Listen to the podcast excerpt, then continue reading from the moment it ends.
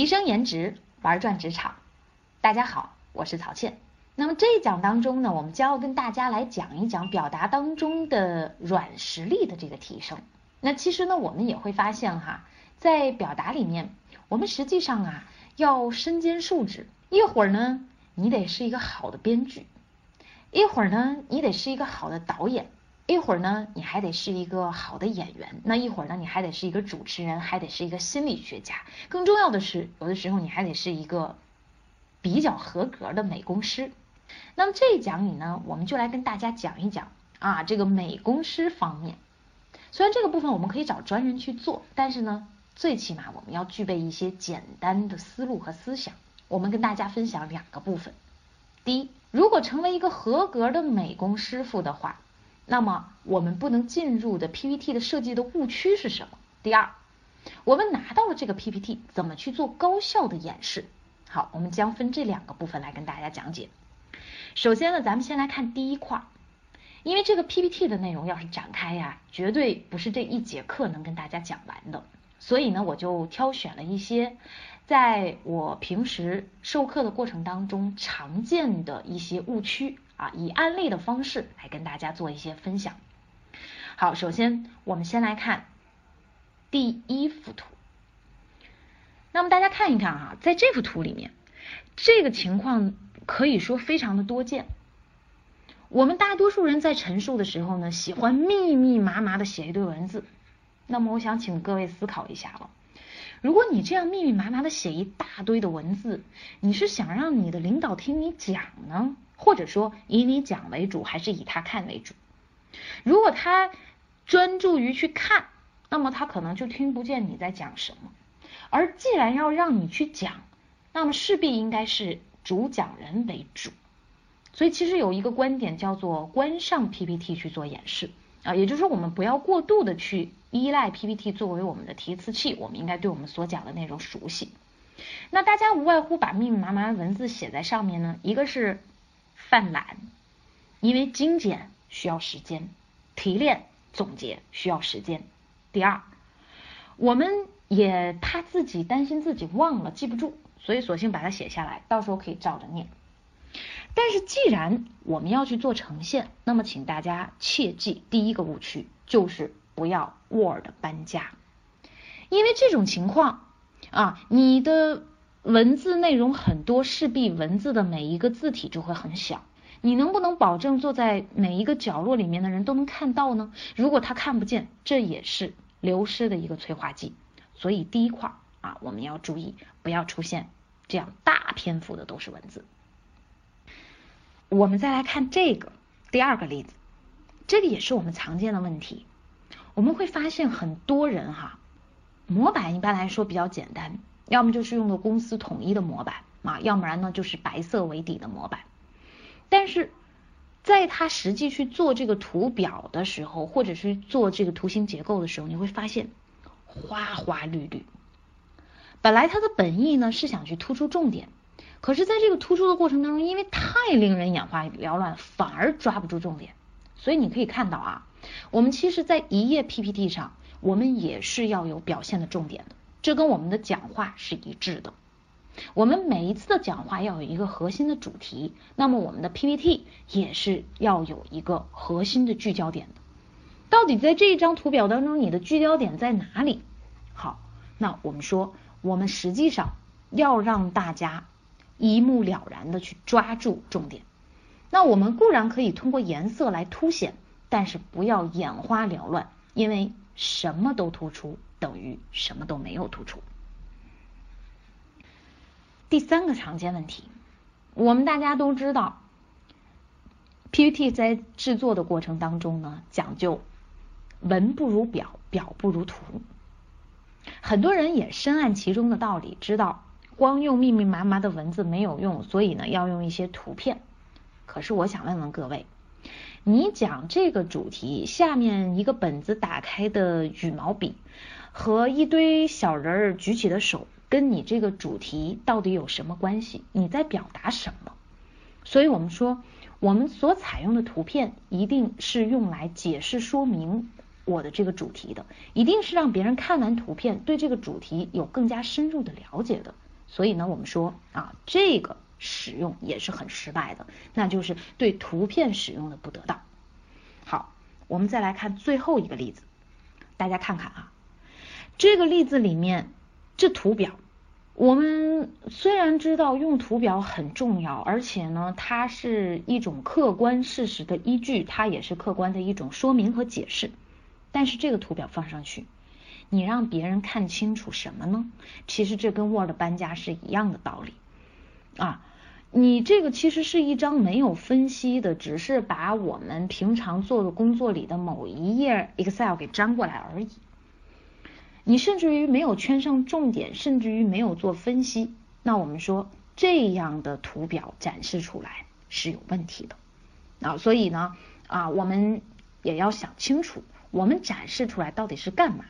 好，那么总结以上，我们实际上呢，在常犯的这个错误里面，我们就会看到，第一，Word 搬家；第二，颜色模板过于花哨；第三。图片滥用，文不对题。第四，不会正确使用图表，只是用了一堆视觉垃圾。我们也希望大家啊，嗯，能够在每一次制作 PPT 去呈现你所讲话的内容的时候呢，也请你多去想一想，怎么把信息和思想变成令人信服而且有影响力的图表。怎么能让听众明白无误的能理解你的意图啊？那么呃，使你的演示能够更加生动有趣，而且呢，会产生一定的效应。那么在本次的这个课程当中呢，我们就不跟大家展开去讲了。未来希望有更多的机会，我们跟大家讲一讲用你的图表去说话这样的一些主题内容啊，去跟大家具体的去分享我们图表的制作应该怎么样去制作。好，那么第二个部分呢，我们也跟大家来讲一讲。那么有了这个 PPT，我们怎么样来做展示？这里面又需要哪些技巧跟方法？在做 PPT 演示的时候呢，我们大家必须要具备这样一个观点，就是自己其实才是最好的视觉的工具。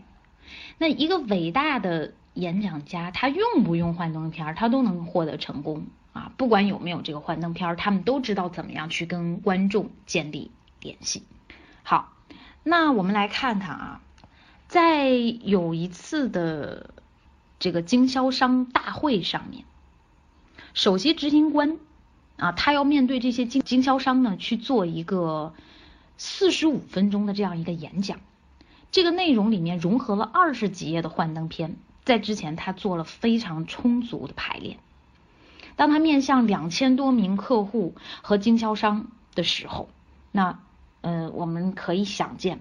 所有的这些观众在他走上讲台的时候，都给予了非常热情的掌声。可是呢，在演讲开场的时候呢，我们却发现这个电脑屏幕上面就是怎么也投不出来东西。于是，所有的工作人员啊，又重新单机了一次，没有，还是什么也没有。这个时候，就见这位首席执行官啊。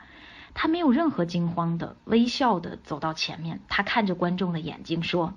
那既然无法给你们展示那些我已经准备好的有文字、有数据的幻灯片，那这样，今天早上呢，我就来跟大家来聊一聊我们公司今年准备如何帮助各位来提高销售业绩吧。你们觉得如何？”我们会发现，台下的观众当即欢呼雀跃。尽管呢，在这次事故当中，电脑后台的程序冻结了，但是我们说，因为这个主讲人之前充分的准备以及非常熟悉演讲的课纲，他几乎记住了所有的要点，所以他把这次演讲当成了一个气氛友好的晚宴后的讨论啊，所以我们讲说，我们在有没有幻灯片的情况之下，我们都得能做精彩的呈现。好了，那么我们就来说一说你这个精彩的呈现里面最重要的部分，就是你上台之前的排练。其实排练也就是你上台之前的一场预演。这个预演的时候呢，我们要从两个部分来预演。第一，你要计算一下自己的时间啊，呃，我建议各位不要采用看或者默读的方式，因为讲话讲出来和你用脑子想一遍真的是有很大的差别的。所以我们要大声的、正常的用一种你在台上去呈现的这样一种声音，你去讲一讲你的内容，然后你看一看每一页幻灯片你到底需要花多长时间。在你整个做排练的时候，你要记录从每一张这个 PPT 自动切换开始到讲完所花的这个总时间是多长时间？啊，我我们说你这个当中呢，你要做一下这个记录，因为有的人可能他习惯于用啊幻灯片自动播放功能，但是我们建议说，其实你做好记录，有的时候是这样的，也许你要站在台上去讲，那么 PPT 呢是由。别人去来帮你翻的，所以你呢这种情况之下，你的排练那么就需要把每一页的时间计算的更精准。大多数我们作为日常工作当中的排练呢，呃，你的这个时长只是用来帮助你搞清楚啊，这一次呃咱们说你大概要花多长时间，你心里有一个数。好，第二个在排练的过程当中呢，我们要搞清楚三个说，必须说，需要说。想要说好，我们首先我们先来谈谈这个必须说。其实这个必须说呢，我们讲哈，这就是你这一页 PPT 当中的主要的思想，也就是关键要点。刚刚我们说了，每一页 PPT 都有一个关键的要点、关键的内容，而这个内容是这一页 PPT 上必须要说的。那么我们希望各位呢，在相对来说一个比较。短的时间里能够简明扼要的先讲解清楚这个要点，这个是必须说的点。好，然后呢，我们说第二个层次就是需要说，那你呢要为你的这些关键的这些内容，必须要说的这些内容，你要有一些证据，要给一些支持啊，所以呢这个部分我们把它定为需要。而第三个部分，我们说呢。嗯，它这个部分呢是时间允许的情况之下，那么你把你想要说的这些内容再讲出来。这些内容其实它是一些可知可不知的信息，对于决策者来讲哈，那可能通常呢就是包含了太多太多的这个细节。那么这个部分呢，可以在不同的场合里面啊，你可以讲两分钟，也可以讲两个小时，所以你要正确的去区分一下啊，这个部分的内容到底是啥。那我们建议呢，大家在练习的时候啊，你可以这样来练习，就是你练习过程当中，你把每一页里头必须说的部分，嗯，你就是按着一页一页往下，把每一页里头必须说的部分，用一个比较短，比如说十到十五秒的时间，你从头到尾先练习一遍，然后呢，你再去练一遍。全部来过，再把那些需要说的内容加上的啊，也就是必须说和需要说的内容加上，好，然后你再来练一遍。我们为什么要让大家这样？我们就是永远要让大家在练习的过程当中记住这一页你要表达的核心的要点和重点到底是什么。反复的都在强调这个核心要点和重点，因为只有你把每一页 PPT 当中必须说和需要说的部分啊，你把这些信息都传递给你的决策者之后，那么我们说你的决策者他才会建立一个清晰简洁的这样一个感觉，你也才会让你的听众对你产生信任的感觉。好，那么等你都排练好了，你就要上台去发布你的演讲了。那么这时候呢，我们也教给大家几个技巧。第一个技巧，要不时的将屏幕黑屏。我们只知道一个劲儿的往下不停的播放哈，但是我们却不知道，有的时候我们让屏幕上面的这些图片、这些内容消隐，其实是非常有效的，因为这样的话，我们才会让观众把所有的注意力集中在你这个主讲者的身上。同时也可以避免呢，你走进这个投影仪的光速投射的这个范围的时候，在屏幕上投下一片阴影。比如说，我们假设一下，你想要以两分钟的时间做一个强有力的开场，跟听众呢来一段交谈啊，或者是详尽阐述一个观点。那么这个时候，实际上我们说，你就可以采用这样一个方法，你先把它黑屏。对不对？你看，我们因为你一进入讲的时候，肯定首先你是有投射在屏幕上，至少是一个首页啊，这个封面页，然后我们说把它关上黑屏，你可以跟大家自由的来聊一些事情，再放到屏幕上，你看这是不是就很自如？就是你时刻呢要知道，在一次呈现和讲话当中，你是重点，而非 PPT，PPT 它只是起到一个锦上添花的作用啊，它起到这样一个作用，所以我们大家呢不要过分的去依赖 PPT。第二招。我不知道大家呢在实际当中你有没有碰到这样的问题，尤其是在给高管和客户呈现的时候，可能你准备了，假设你今天准备了四十页或者五十页的 PPT，那你现在呢正讲到第十页，突然你被客户打断，问到第四十页的一个内容，那这时候你会不会手忙脚乱的啪啪啪去摁呢？显得很慌乱，对不对？那我们说提前把你的 PPT。在打印里头选讲义那个打印，先把它打印出来。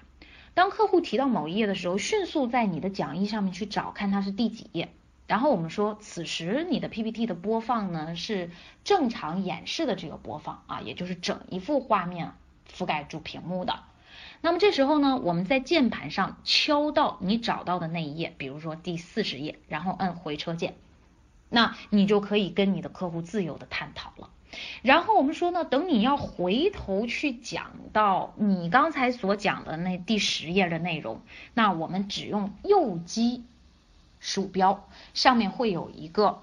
啊，就是近期显示这么一个项目，或者是上一项显示这个项目，那么你把它点出来，那么就回到你刚才讲的，你会发现很从容，很镇静，让人觉得你对你自己所讲的内容非常的熟悉。所以这是我们教给大家的第二招，第三招，我们在演示的这个过程当中，站位很重要。首先我们要跟大家讲说，你能站着你就别坐着，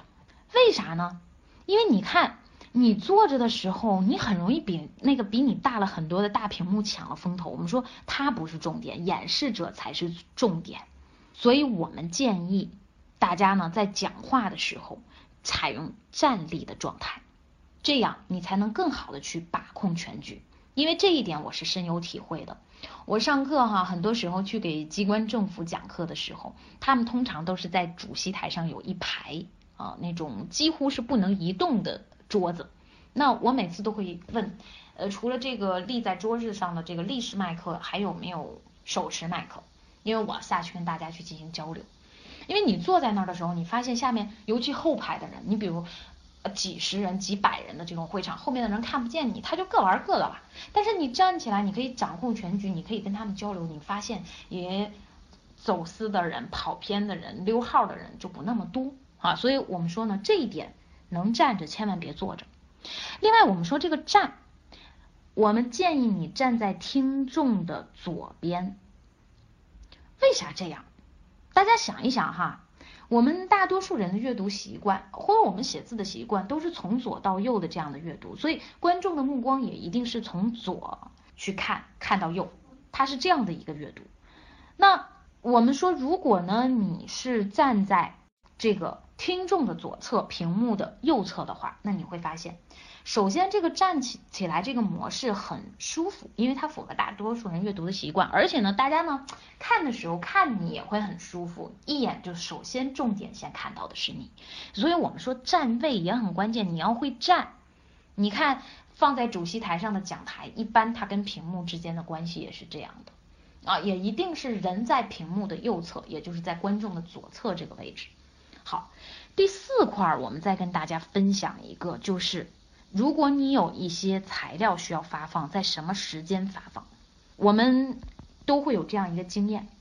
如果你要是在演讲前去分发这个材料，大多数的决策者他会立刻翻到最后一页去阅读总结和那些关键的要点，对吧？这种情况我们见了成千上百次了。所以，我们为了确保观众呢跟你的进度是保持一致的，那么我们请大家在你讲完之后再去分发材料。这样能够保证大家先听清楚你在讲什么，然后再针对细节去进行讨论。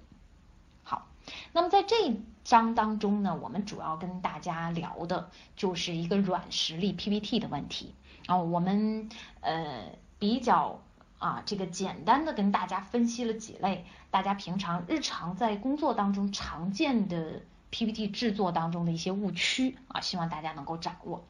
另外呢，我们也跟大家分享了，其实 PPT 呢，在整个你的呃演示的这个过程当中，你怎么从排练的时候对时间的计算和把控？然后怎么样呢？去找到必须说、需要说和想要说这三者之间的关系，在讲的时候怎么通过这三者在讲的时候能够建立一种更清晰的概念给到你的决策者。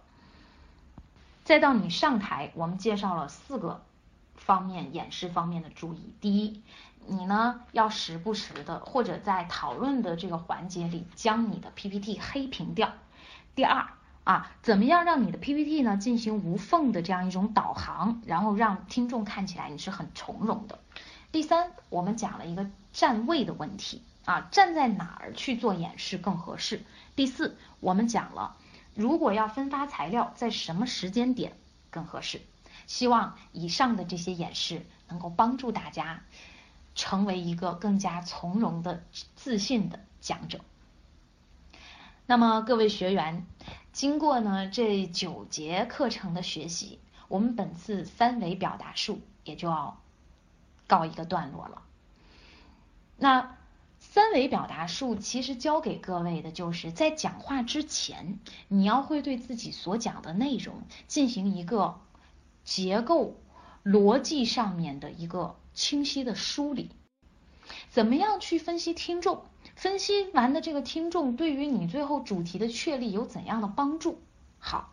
梳理清楚了我要讲什么以及怎么讲，那接下来呢，我们就要去进入到二维生动性的这个表达。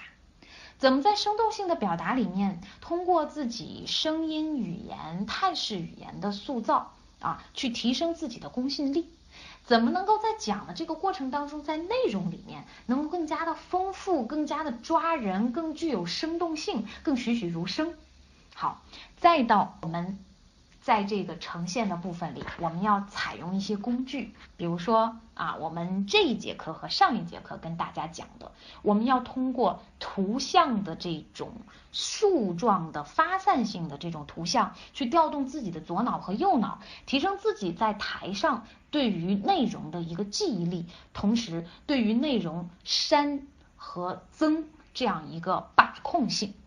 啊，同时呢，我们说我们也要掌握和具备一些软实力和 PPT 之间的一些互动的技巧。那最后的这个第三个维度，我们讲的也就是如何讲到对方心里去啊。那这个当中呢，就是我们要有一点心理学和呃销售的这样一些技巧跟方法放在其中，在讲话里面呢，能够更好的去打动听众的心。我们将要跟大家一起来聊一聊在表达里面的一些隐性的因素。为什么说它是一些隐性的因素呢？因为它往往可能是别人看不见的，但它反映的却是你大脑当中的思路一种图景。而这些图景呢，对于你接下来讲话的成功起着至关的作用。好，那我不知道大家哈，你们有没有经历过这样的一幕？就是我明明准备的很好。可是当我呢开口去讲，我站在台上去讲的时候，突然我发现断片了。我明明准备好的三点，我到台上忘了讲了两点以后，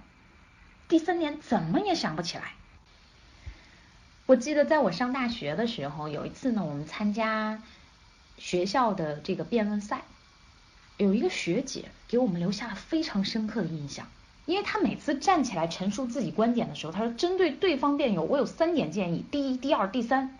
而且这个时间呢，每一次他在表述第一、第二、第三这个内容的时候，他并不是都是一句话，中间还有很长的一些论据，然后最后他三点他都能记得住。我们很多人就很佩服他，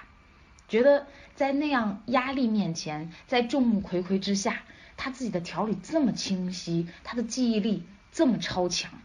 我们所有人都在想，如果我们具有这样的一种表述能力，那该多好。其实到后来，我从事这个讲课这个事业之后，我也会发现有很多学员其实也有类似的困惑。那我们来研究一下这个里面的关键。我们来找一找啊，这个里面造成可能你容易断片的这些因素可能很多，但是我们能不能找到一种方法和工具，能够帮助我们去提升自己的记忆力，帮助我们啊在表述的时候能够增强你在表述瞬间的那种记忆力。那么大家先来研究一下哈，每次你上台发言，你的那个纲要目录你是怎么列的？我相信大多数人都采用的是一种传统记笔记的方式，就是一排一排的这样往下写，对吧？很整齐的，写完一行就是我们那个横格本子里面写完一行往下写，再往下写，再往下写，都是这样的。有时候我会开玩笑跟学员说，我说大家回忆一下你上学的时候。是不是有那么一段经历，就是你特别喜欢借班上那个抄笔记抄的最好的那个人？哎呀，他的笔记看起来特别的工整，记得特别的详实，大家都把他奉为自己心目当中的偶像。实际上我们会发现呢，这种传统记笔记的方法呀，它至少有这四个方面是不利于我们的记忆和思考的。第一点，大家去想想。每次面对这样的笔记，比如说你记了一个学期的笔记，或者你记了一个单元的笔记，好，你要翻看的时候，你会发觉，哎，我明明记得老师上课讲过某一个点，那个点在哪儿呢？找啊找，找半天，从头翻到尾，从尾翻到头，就是找不到。所以你会发现呢，它对于那些关键词的检索非常的不方便。好，那么由于呢，它检索不到这些关键词。所以由关键词由此展开的对这个课题的一些联想性，在线性笔记里也并不是那么明显。我们再来看第二个不利，第二个不利呢，它不利于记忆啊。各位想想，因为它看起来都一排一排的嘛，记得都很工整，看起来比较相似，因为它写的都是文字啊，都是这种方块字的形式，而且看起来很单调啊，就。我们也不容易记住它，所以有时候看呀看呀，看了半天，就是你觉得好像你的眼睛在看那些字，但是最后呢，你关上这个笔记的时候，好像你又都不记得笔记上面写的什么，是吧？那所以第二个特点就是不利于记忆。那第三个特点呢？我们说，因为它都是这种线性表达，它也不利于去刺激我们的大脑，我所以我们才会看这种笔记的时候。往往哈，很多时候会看的想要睡觉，啊，看的睡着了。或者大家可以去想一想，我们在看传统的这些教科书的时候，是不是也是这样的？那第四个特点就是浪费时间。我们发现，我们总是为了找到那些关键的、有用的内容，我们总是要去记住不必要的内容，总是要去阅读不必要的材料，啊，然后呢，啊，还要反复的去阅读那些不必要的材料。我想，也正是这样的一些原因，到了期末的时候，老师才会有在考前的划重点啊，在我们重要的一些考试之前啊，一些这种预测呀、题目的方向，嗯，这种引领，那它才显得呢非常的必要。而我们说呢，线性笔记的这种记忆，实际上，当我们需要去陈述或者是去检索、需要复习、要回忆的时候，实际上有很多，我们也不得不去找到它的重点。那后来呢？嗯，我就发现哈，我自己可能在记笔记方面呢，不会记得那么工整，在相当长的一段时间里，被别人说起来不那么像一个女孩子。可是我却发觉我的这种复习的方法非常好用。因为每次呢，到考试之前，我会把整一本书里面讲的这些重点啊，我我或者说老师画的一些重点的这个方向的重点章节，然后呢，我会采用一种什么方法呢？就像织的一个网一样，呃，我我会针对结合某一个呃这个关键词或者是知识点，它引发的所有的内容，我会在它的横向、纵向，就像织网一样，我会把它织起来。然后再到下一章节跟这一章节又有关系的呢，哎，我又会去体现它的关联性。那我会发现，虽然我的笔记看起来更多的时候啊，呃，感觉呢就是看起来不那么有规律，不那么规整，但是我却发现，当我闭上眼睛的时候，所有这些复习的内容都已经像刻在了我的眼前一样。最重要的是呢，它不用占那么多篇幅，有的时候甚至于就是一页纸，哎，我就可以把这些所有的这些焦点啊，这些结构啊，哎，我既让你看到它们之间的关系，而且同时呢，啊，它这里面的这些焦点我都也一目了然。对于我复习起来效率也大大的提高。那我会在上面再做上一些记号，比如说老师说了这一个章节的某一个知识点是要点，那么好，我会在这圈起来。然后在复习的时候，我也会反复的去看这个部分。那我会发现用这种方法呢，在我考试之前，我躺在床上去做回忆的时候，它也会变得很容易。我会一个部分一个部分的去进行回忆，哪个部分记得不是很清楚，我打开书再回。顾一遍就 OK 了。多年以后，当我开始走上讲台，我接触了左右脑的分工之后，我才恍然大悟，原来其实我们传统的这种线性笔记，更多调动的是我们的左脑。这个左脑当中，就是你的数学呀，对于顺序呀，对于分析呀，对于逻辑呀。好，所以呢，你也往往会发现。那些理工科的人士们，他的左脑通常是比较发达的。你跟他讲什么，他一定都是要按部就班的走入他自己的程序里去分析一通，然后他才会得出来意见跟想法。而我会发现呢，右脑主要的功能呢，就是来帮助人，比如说这个人啊，他唱歌唱歌的时候，他会更加有节奏，他的韵律感会更强，他的想象力会更丰富，他的创造性会啊。更丰富，而且呢，他对于这种图像的啊这些感知和感觉会更好。他在说话的时候呢，他头脑当中的这种画面感也会更强。而我们也会发现，很多搞文艺的人往往是这样的。所以你会看到，现在在很多这个文艺工作者啊，他们都跨界演戏的来唱歌，唱歌的来演戏。你发现，诶，他们似乎做的都还不错。啊，至少那个感觉是在的，对，因为这个里面的艺术细胞是相通的。那所以我们就讲，我其实后来采用的那种复习方法，就是充分的调动了我们的左脑和右脑。而我也慢慢的发现，这种方法用在我们上台之后，帮助你去做提纲，然后你在台上，你讲课也好，你做演示也好。你做演讲也好，只要跟讲话有关系的内容，哪怕你组织一个会议，我们说，如果你学会充分的去调动左右脑的这种笔记呈现方式，那我们往往会收到非常意想不到的效果，而且会大大的降低你断片的情况。更重要的是。我们在讲话的过程当中，我能更好的去把控节奏，而且在讲话的过程当中啊，我们也可以能够有一些发散，有一些创造，甚至于时间不够的时候，我们还能啊有一些删减的动作。所以我发现呢，演讲因为运用了这个工具之后变得很灵活。那么大家一定问我。说那这个工具究竟长什么样？要说它长什么样哈，我们先形象的感受一下。大家都看过开的非常饱满的一朵花吧？你看到每一个花瓣，就是很丰富的那个花瓣，其实它都是发散型的。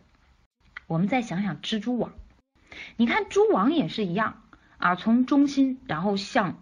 各个方向以一种镭射状的这种方式在不断的发射着。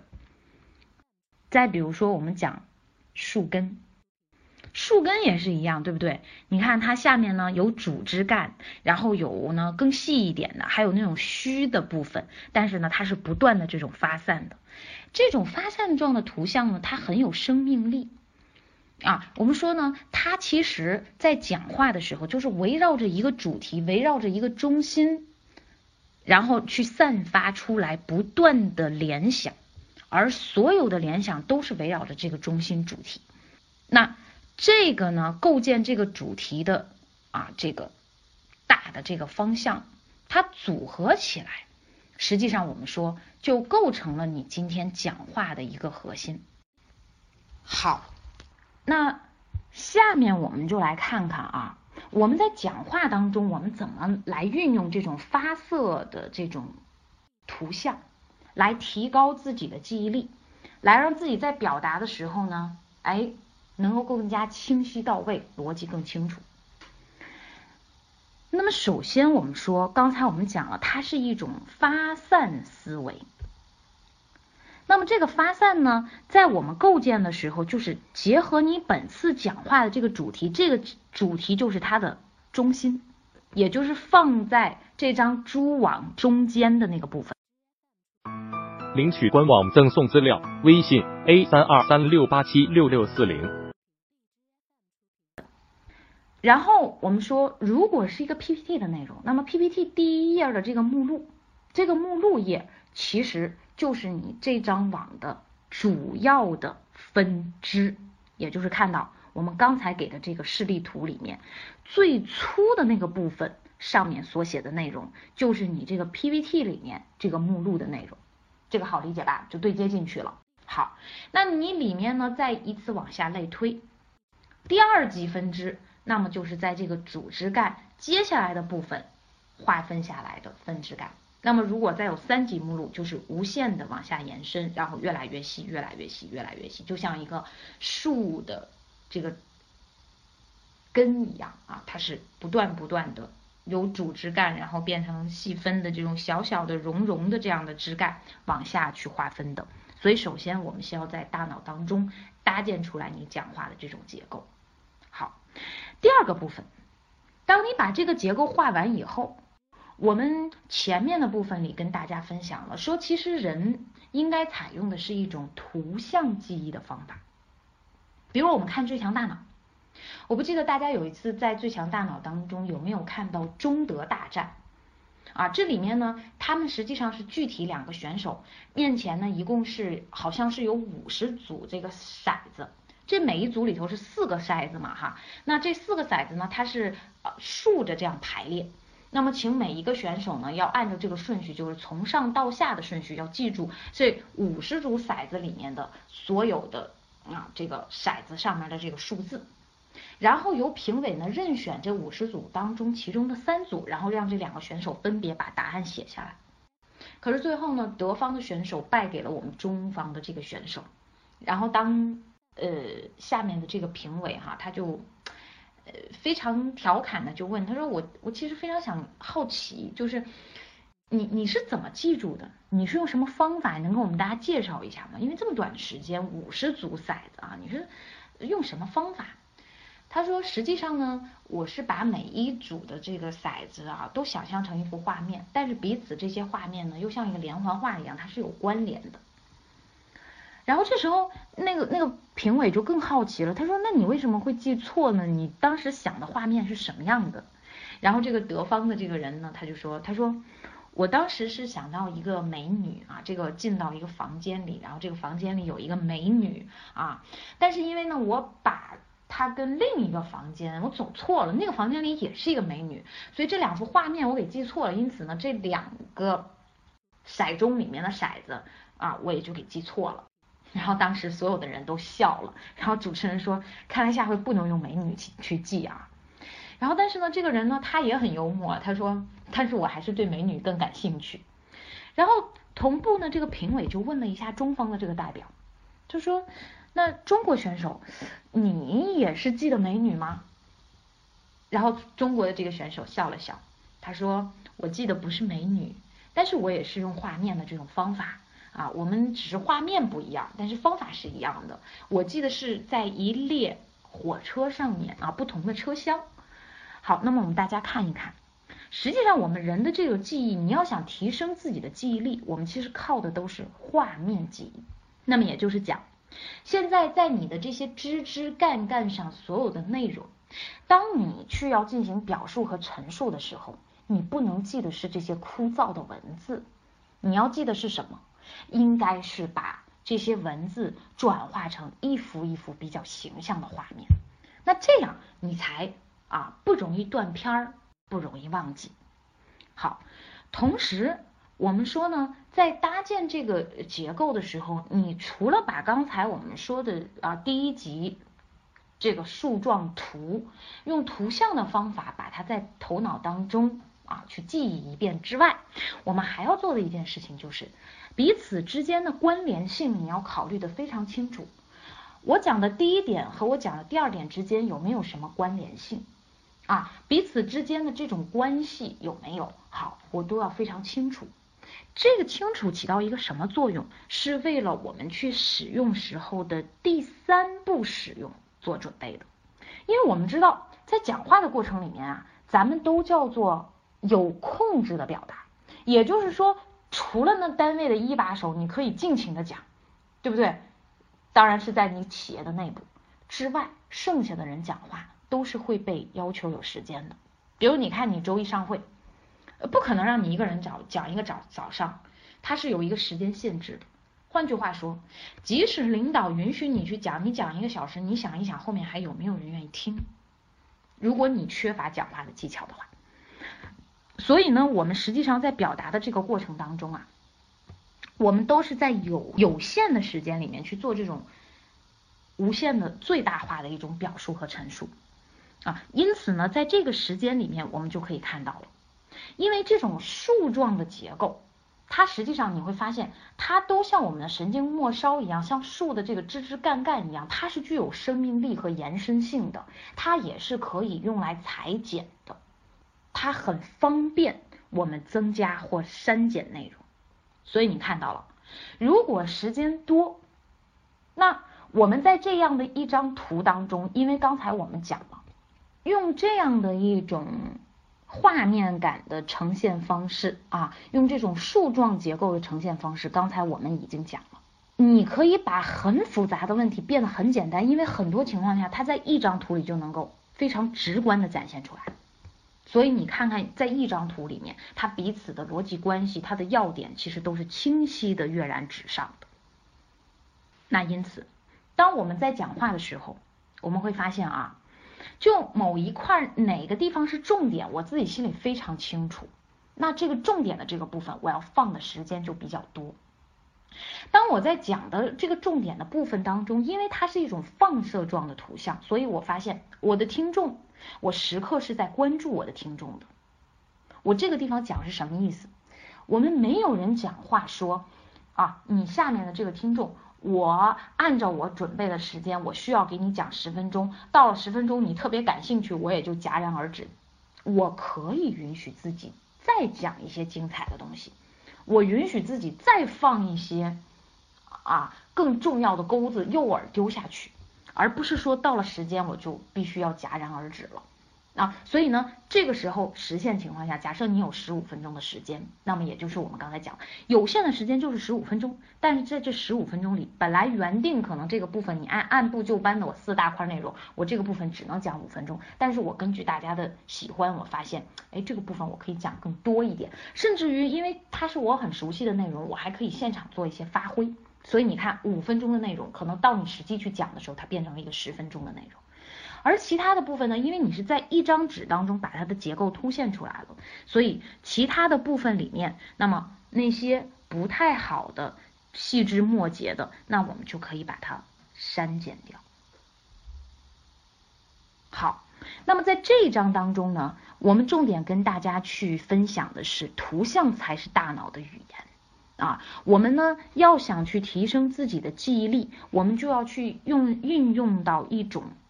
能够促进左右脑平衡发展的这样一种笔记记忆的方法。那么下回你在列提纲的时候，请你也采用我今天给的图例里的这种方法去进行展现。同时，更重要的是，我们这里面呢，呃，你在使用的时候呢，分成三步。第一步，用。树状的这个方式啊，由重点到次重点，再到末重点，不断不断的一级一级一级一级的发散下去，先把这个图在一张纸里搭建起来，这是第一步。第二步，我们呢要去结合你所讲的内容，把所有的这些文字尽量的去转化成画面，同时找到彼此内容当中的重点。和它们的关联性。对于一些要点的地方，也可以用符号把它标注出来，这是你讲授里面引导里面的重点。你看看你的讲话的重点是不是更加的突出，更加的明显？而且最主要的是，这幅图是时刻游移在你的脑海当中的。那么因此你也就有了第三步的灵活运用，你可以根据时间，根据大家的喜好，可以适当的去增减。相应的部分的内容，使得你的讲话变得更加张弛有度。更重要的是，能够讲到你的听众心里面去。好，感谢大家对这一节的学习。